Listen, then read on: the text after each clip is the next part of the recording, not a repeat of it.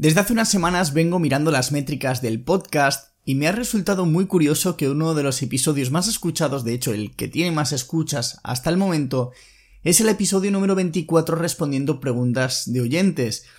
Así que desde hace unas semanas le vengo dando vueltas si empezar a hacer una saga, por así decirlo, de episodios puntuales en los que responda algunas de las preguntas que me vais haciendo, pero también os pido que participéis y lo hagáis enviándome mensajes de voz a través de send.audio barra Mario, un enlace que también estoy dejando en todos los episodios, en las notas de los episodios que puedes ver al final de eh, en tu reproductor de podcast cuando ves la descripción del, episodio, ves que dejo una serie de enlaces. De hecho, ahí dejo todos los enlaces de las cosas que voy mencionando a lo largo de los episodios.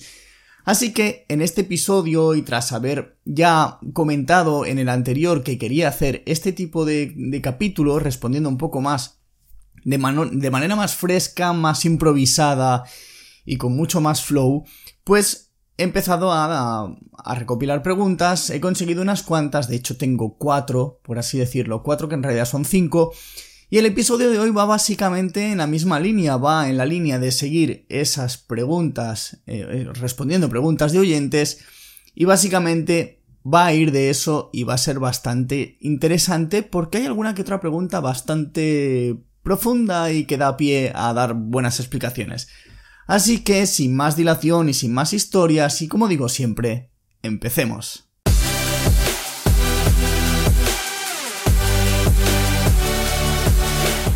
Te doy la bienvenida al podcast en el que se habla de dinero, ahorro e inversión en un idioma que entiendes y que raramente durará menos de 10 minutos. Esto es Invierto para ganar dinero, el podcast de Mario 10%.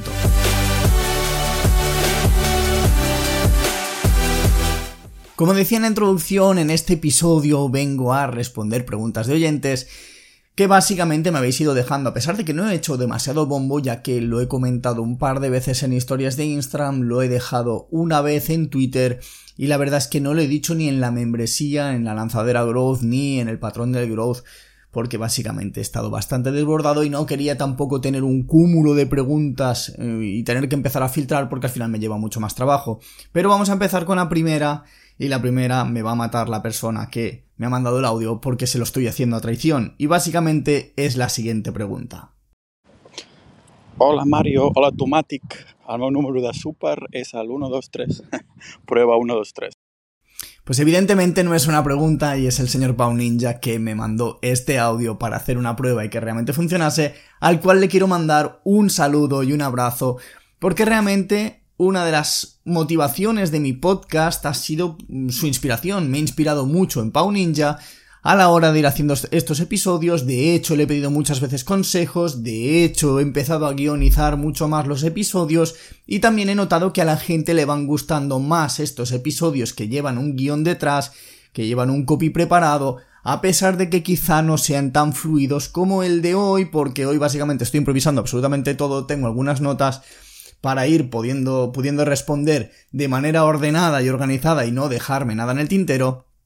Pero básicamente le quiero mandar un abrazo, un saludo, gracias Pau. Y vamos ahora sí a por la primera pregunta. Y la primera pregunta es la siguiente. ¿Qué tal Mario? Soy Arturo. Hemos hecho alguna, un par de clases individuales tal, que al resto, si me vas a poner de promoción, se la recomiendo 100%. No, yo solo quería preguntarte para que desarrollaras un tema de psicología más bien sobre la importancia de que un ojo mire la tendencia a corto plazo y tus trades personales y las roturas personales, pero con el otro ojo mirar la situación de los índices. Es decir, de cómo combinar ese corto, medio y largo plazo, ¿vale? Para tenernos en cuenta los tres y saber cómo actuar en cualquier tipo de situación. Básicamente eso, la psicología que hay que tener, porque enseguida caemos con el rollo de las burbujas y que todo está inflado, o el optimismo extremo, ¿vale? Para que nos lo desarrollaras. Vale, bueno, primero de todo quiero enviarle un saludo a Arturo, Arturo que además es suscriptor desde mario10%.com, con el que como ha dicho hemos tenido algunas clases particulares. Si quieres saber más, siempre puedes suscribirte desde, como digo, mario10%.com. Y voy a empezar hablando un poco del el tema de los time frames o de cómo mirar los gráficos en ese sentido. Él me habla de los índices, me habla de las acciones, de las roturas y de cómo ir entendiendo realmente eh, cómo se encuentra la situación. Empezamos porque realmente el 75% de las acciones se mueven con la corriente del mercado. ¿Y esto qué quiere decir? Que si el mercado en general sube, un 75% aproximadamente de acciones va a seguir esa tendencia de mercado mientras que el 25 va a hacer un poco lo que le vengan gana o básicamente bajar. Entonces, ¿qué ocurre? Que al final el mercado no deja de ser la suma de todas las acciones que existen y que cotizan ahí. Con mercado a qué me refiero, SP500 y Nasdaq. Bueno, y hablamos de que invertimos en Estados Unidos, como te comentaba en el episodio número 41, en el que te hablaba del jardín de los unicornios que no estaba en el IBEX 35. Entonces, a partir de ahí, vamos a ver un poco más allá. ¿Cómo suelo mirar yo los mercados? Empezamos por explicando el tema de eh, ganar claridad. Ganar claridad, ¿cómo se gana claridad? Yo generalmente miro los gráficos en temporalidad diaria. A veces sí que bajo a 15 minutos, 30 minutos, pero simplemente por bichear un poco qué está ocurriendo ya más de, de, forma más profunda. Pero yo con gráfico diario para mí es suficiente. ¿Qué ocurre? Que en diario también tenemos momentos de mucha volatilidad, de subidas, bajadas, latigazos, etc. Entonces, para realmente conseguir eliminar el ruido, eso lo puedes hacer pasándote con el gráfico al semanal, porque en semanal estás evitando todas esas volatilidades, todas esas subidas tontas y, absurdas que ocurren a diario por una noticia, porque eh, ha salido Jerome Powell a decir algo, la Fed se reúne, ha caído una bomba no sé dónde, o al final han derribado un globo, ¿vale? Entonces en diario sí que acabas viendo ese ruido, y muchas veces ese ruido es el que te impide poder ganar dinero porque te salta el stop porque realmente has comprado en un punto un poco inadecuado. Entonces, primero de todo, yo lo que suelo hacer también para ver exactamente dónde se encuentra una acción, porque en diario tú es posible que estés viendo una tendencia alcista, pero cuando te pasas al semanal quizá te das cuenta de que es simplemente un rebote dentro de una tendencia bajista. Así que es importante muchas veces pasarse a semanales o incluso mensuales también para ver qué es lo que hacía esa empresa un año atrás, ¿vale? Porque a mí por lo general me gusta ver empresas que al menos en el último medio año o en el último año realmente están demostrando fuerza relativa. ¿Qué es fuerza relativa? Básicamente la fuerza relativa es que esas acciones se están comportando mejor que los propios índices, SP500, Nasdaq. Entonces, en ese sentido me gusta ver qué hacía esa empresa un año atrás. Por lo general, yo descarto aquellas empresas que hace un año estaban cotizando, me lo voy a inventar, a 200 dólares y hoy en día están a 30 dólares, porque eso es una caída del 80 y pico, 70%, y objetivamente, que vuelvan a recuperar ese máximo histórico, tiene pocas probabilidades. Puede conseguirlo, pero tiene pocas probabilidades. Entonces, para mí eso no es fuerza relativa, porque, por ejemplo, en una caída de un 80% de una acción, mientras el mercado ha caído un 20%, es lo contrario a fuerza relativa. En ese sentido yo intento buscar empresas que se encuentran por encima de la media de 200 días, por, encima de la media de 50 días o sus equivalentes que son la media de 40 semanas o la de 30 semanas de Weinstein o la de 10 semanas que es la de 50 días que es la media de medio plazo. Entonces, en ese sentido, básicamente lo que intento es buscar dónde se encontraban, qué es lo que están haciendo y qué me están demostrando en un gráfico con una temporalidad mucho mayor. Si en mensual veo que lleva una tendencia clara alcista y que además respeta muy bien las medias, es de mi interés esa acción. Pero por otra parte, me comenta temas de psicología, y muchas veces hay que entender que la psicología a veces nos dejamos llevar por los sentimientos, miedo, euforia, etc. Y en este caso yo estoy leyendo un libro que te lo estoy enseñando si estás viendo el vídeo, pero te voy a decir cuál es, que es Mindset Secrets for Winning de Mark Minervini, que es un libro en el que realmente no trata absolutamente nada de lo que es operativa de inversión, pero sí que la forma de pensar a la hora de invertir, pero tanto eh, te lo dice que realmente sirve para eh, inversión, para tu vida normal, para el deporte y para negocios. Y realmente me está gustando mucho este libro, lo estoy leyendo muy tranquilamente porque tiene muchas pinceladas eh, acerca sobre mm, cómo pensamos, cómo nos hablamos, qué decisiones tomamos y si realmente estamos siendo racionales o emocionales a la hora de tomar decisiones. En el mundo de la inversión, o al menos como la veo yo, realmente tenemos que ser personas completamente eh, racionales y dejar las emociones de lado porque si no acabamos cometiendo bastantes errores. Así que espero que esta pregunta eh, la haya resuelto bien. Y voy a aprovechar que ya que lo ha mencionado para decirte que puedes suscribirte de nuevo en maridesporciento.com que es una que tengo una newsletter gratuita donde cada lunes, miércoles y viernes comparto píldoras como las que comento en el podcast y además mis suscriptores, eh, que son los primeros que se enteran de las cosas que ofrezco, como novedades o como el acceso a la lanzadera Growth que en estos momentos está cerrada o el patrón del Growth. Y puedes hacerlo desde maridesporciento.com y también el patrón del Growth. Y ahora vamos a por la segunda pregunta que nos la manda alguien que no nos ha dejado el nombre. Buenas Mario, eh, ¿qué opinión tienes acerca de la teoría de la opinión contraria? Vale, pues esta pregunta al final va un poco en relación a lo que eh, comentaba con, Arturo, que básicamente eh, el mercado se mueve por la ley de oferta y demanda. ¿Y qué es lo que ocurre? Que generalmente la mayoría de gente que invierte no entiende cómo funciona el mercado. Y el mercado se dice que es irracional, pero yo personalmente considero que no es que sea irracional, es que no obedece a los deseos ni a la fe de la mayoría de gente que invierte, sino que obedece a la ley de oferta y demanda. Y esto al final sucede porque mucha gente realmente invierte un poco pues dejándose llevar por las noticias, por el ruido, por los vídeos de YouTube, etc. Y en estos momentos, por ejemplo, yo no paro de ver agoreros agorereando, diciendo que el mercado se va a hundir, que tal, mientras que el propio mercado de momento no está dando ningún indicio, o al menos bajo mi criterio, bajo mi juicio y bajo la eh, filosofía que yo sigo, realmente no hay ningún indicio para pensar que esto se puede ir para abajo, que puede irse para abajo completamente, pero realmente yo no intento trazar hipótesis ni tirar mm, balones al cielo a ver si suena la flauta, porque yo básicamente obedezco al indicador más importante que es el precio, y el precio, además del volumen acompañando, básicamente no nos está diciendo absolutamente nada. Entonces, ¿qué es lo que ocurre? Que en general la gente tiende a ser optimista cuando debería tener miedo y tiene miedo cuando debería tener esperanza, y esto es algo que ocurre muy a menudo. Por eso yo generalmente me considero una opinión contraria a lo que dice la mayoría porque básicamente yo obedezco a lo que me dice el gráfico, que el gráfico no es ni líneas de tarot, ni astrología, ni nada de eso. Simplemente me está diciendo la ley de oferta y demanda y yo trato de interpretar qué es lo, lo que está sucediendo porque al final los que mueven el mercado son los que tienen el dinero y cuando entran grandes cantidades de volumen, lo que estamos viendo son fondos institucionales que están efectuando compras o ventas de acciones masivas y cuando hacen eso, generalmente es porque algo saben ellos que todavía nosotros no sabemos, y eso lo acabaremos viendo más adelante en el gráfico. Tenemos una causa y una consecuencia. La causa es que entra un volumen en el mercado y la consecuencia es hacia dónde nos lleva esa entrada de volumen.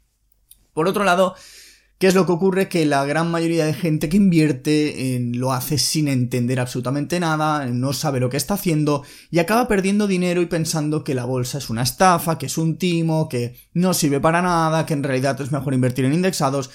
Y bueno, pues está bien, no me parece mal, porque realmente eh, para que algunos ganen, otros tienen que perder. Realmente no es así, porque todos podrían ganar si supiesen exactamente lo que están haciendo.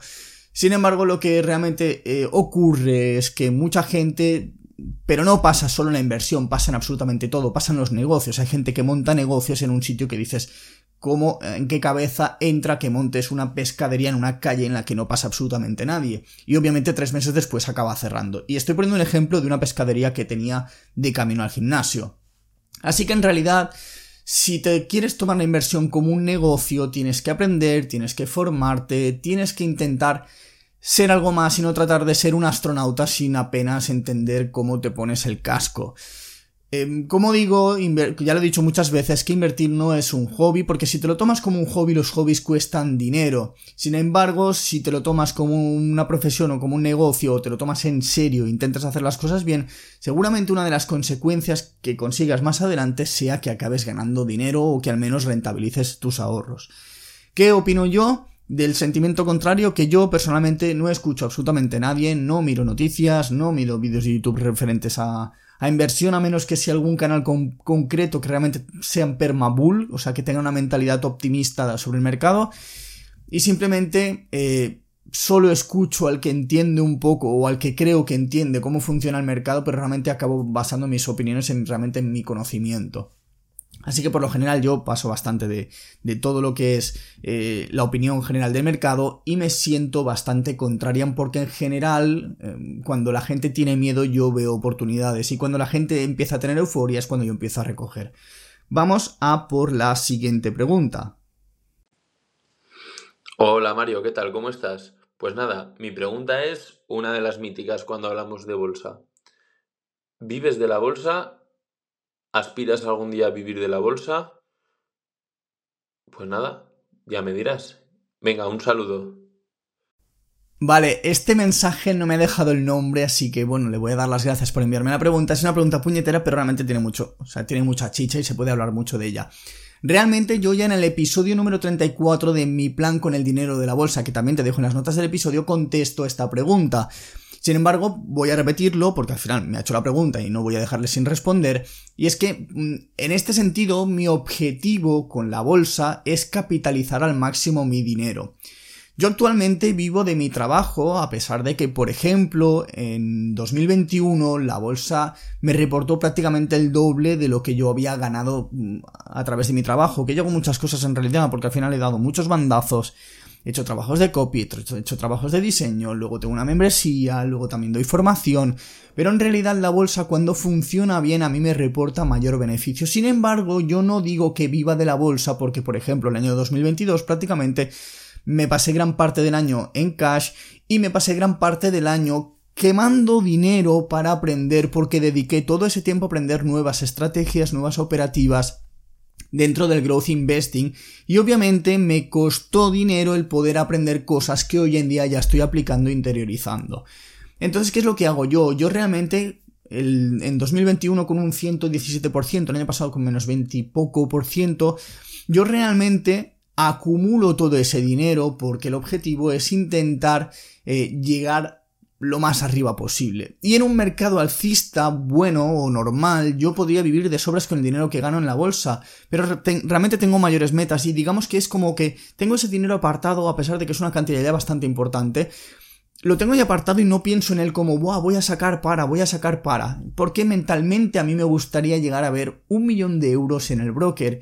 Y esto puede sonar muy arrogante, puede sonar muy pedante, puedes pensar que soy un flipado. Sin embargo, te voy a decir una cosa, sé que lo conseguiré y tarde o temprano lo haré. Sin embargo, sé que para llegar ahí me voy a ver obligado a tener que sacar dinero de vez en cuando porque si un año gano 150.000, 200.000 euros y me toca pagar el 26%, no creo que eh, con mis ahorros, porque realmente no me gusta tener mucho dinero ahorrado, o sea, me gusta moverlo y hacerlo circular, me va a tener que tocar sacar dinero de la bolsa para poder pagar los impuestos, porque no voy a coger todo lo que he ahorrado ganando de mi trabajo y meterlo para pagar los impuestos. Así que en ese sentido, básicamente, em, cuando llegue a ciertas cifras, de hecho ya empiezo a estar en cifras que ya me va picando cada vez pagar más los impuestos de las rentas de, de la bolsa, voy a tener que ir haciendo reintegros para básicamente cubrir esa necesidad. Pero si ya miramos más allá, en un futuro me gustaría o tengo planeado realmente utilizar los excedentes que me dé la bolsa para invertir, por ejemplo, en inmuebles, algo que realmente ya me está picando el gusanillo porque estoy indagando y descubriendo cosas y estoy viendo que realmente podría mover algo de dinero a ese sector. Porque básicamente es una manera de diversificar, que es una diversificación en un sector que no da la misma rentabilidad que la bolsa, o al menos la rentabilidad que yo puedo conseguir, pero me da cierta estabilidad emocional si consigo hacer las cosas bien. Pero para ello, al igual que la bolsa, necesito formarme, porque no me voy a meter un sector a ciegas pensando que soy aquí el nuevo constructor, el nuevo Donald Trump que empieza a comprar cosas al tuntun, porque no tengo ni idea, bueno, no tengo ni idea, tengo algo de idea, pero tengo poca idea, tengo poco conocimiento, tengo mucha teoría en la cabeza, pero me falta llevarlo a la práctica, algo que también deberías hacer en la bolsa en ese sentido. De nuevo, Em, también me gustaría meterme en tema de startups o invertir en proyectos, etcétera, pero esto ya es un poco ya más, más adelante.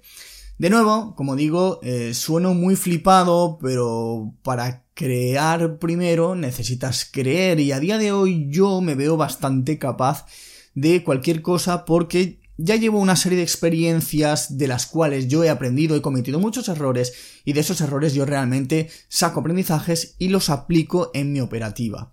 En ese sentido, yo, por ejemplo, eh, siento que tengo confianza en mí mismo, que para mí no es soberbia, porque realmente vengo desde abajo, porque mi cuenta era una miseria y la he ido multiplicando a medida que he ido aprendiendo, pero también es cierto que también me he llevado mis hostias, porque para aprender necesitas cometer errores, y al menos una estrategia como el growth investing no vas a acertar ni la mitad de operaciones. O sea, tienes que tenerlo muy claro si realmente te interesa invertir, pero te va a pasar en todas las estrategias, por mucho que te digan. De hecho, hay estrategias en las que realmente aciertas el 25 o el 20% y mentalmente la mayoría de gente no está hecha para no ver que no acierta en general y acaba tirando la toalla. En ese sentido, ¿Qué más puedo decirte? Que yo tengo algunos referentes que a los que yo sigo sus pasos y la verdad es que trato de ir aprendiendo también de sus vivencias porque realmente van muy alineados con lo que yo pienso. Y espero que esto haya resuelto la pregunta porque me ha ido un poco por las ramas.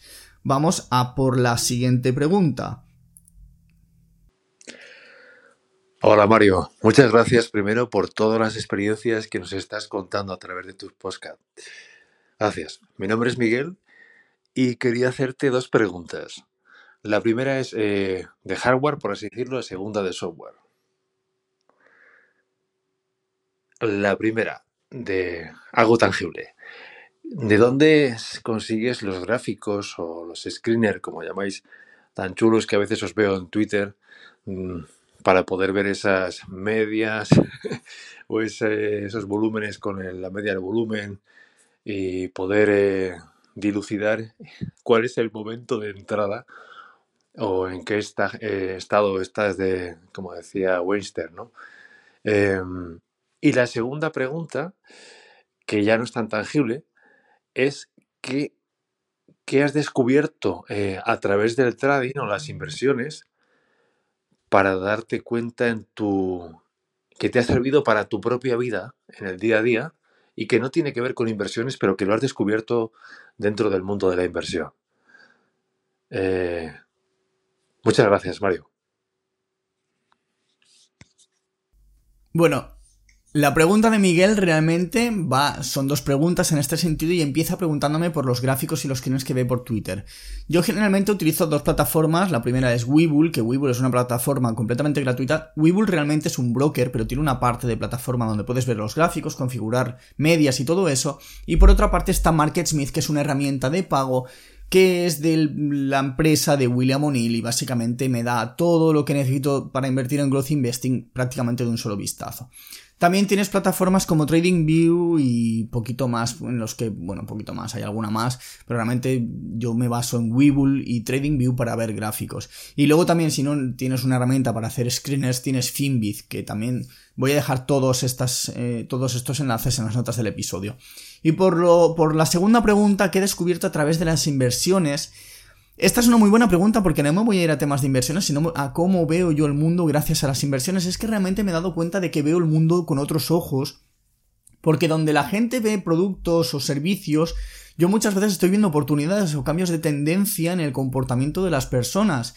Y me ha servido para detectar este tipo de cambio de tendencias gracias a lo que voy viendo día a día. Yo recuerdo aún cuando Tesla era una empresa que en la bolsa estaba tirando muy bien y se está comportando bastante bien, y en la calle yo no veía ninguno, yo estaba siempre atento pensando a ver en qué momento empezamos a ver Teslas. Y efectivamente cuando empezamos a ver Teslas en las calles, en España al menos, porque en Estados Unidos llevaban ya años, fue cuando realmente el precio ya había llegado prácticamente a su techo, el primer techo que tuvo en el 21, y se pasó todo el año consolidando.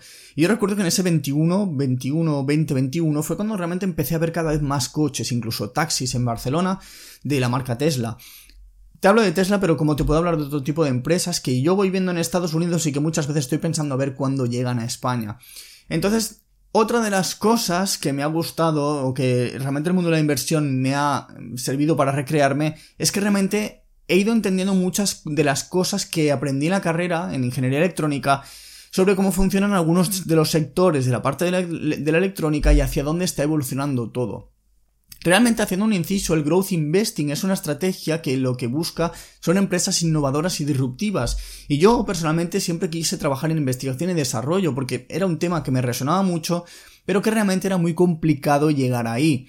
Y en ese sentido la inversión acaba llenando ese vacío que tengo yo y me permite saciar esas ganas por descubrir cosas, incluso aprender sobre nuevas tecnologías, como por ejemplo la inteligencia artificial de la, de la que también te hablé en algún episodio.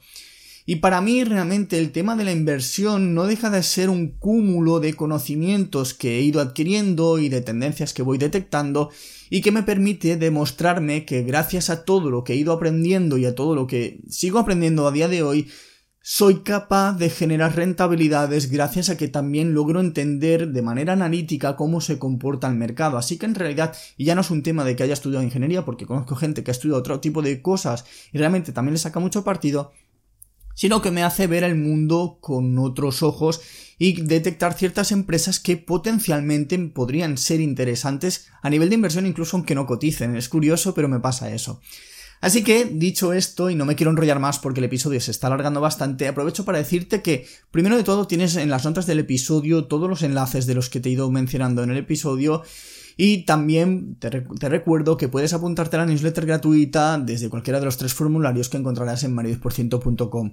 Así que dicho esto, gracias por escucharme barra verme. Si te ha gustado el episodio, recomiéndaselo a tus amigos o a quien le pueda interesar y me harás realmente un gran favor y te lo agradeceré. También en tu reproductor de podcast tienes la opción de dar 5 estrellitas, generalmente en Apple Podcast y en Spotify, en el resto, en algunos lo tiene también. Así que valóralo como quieras, pero si me pones 5 estrellitas te lo agradeceré mejor.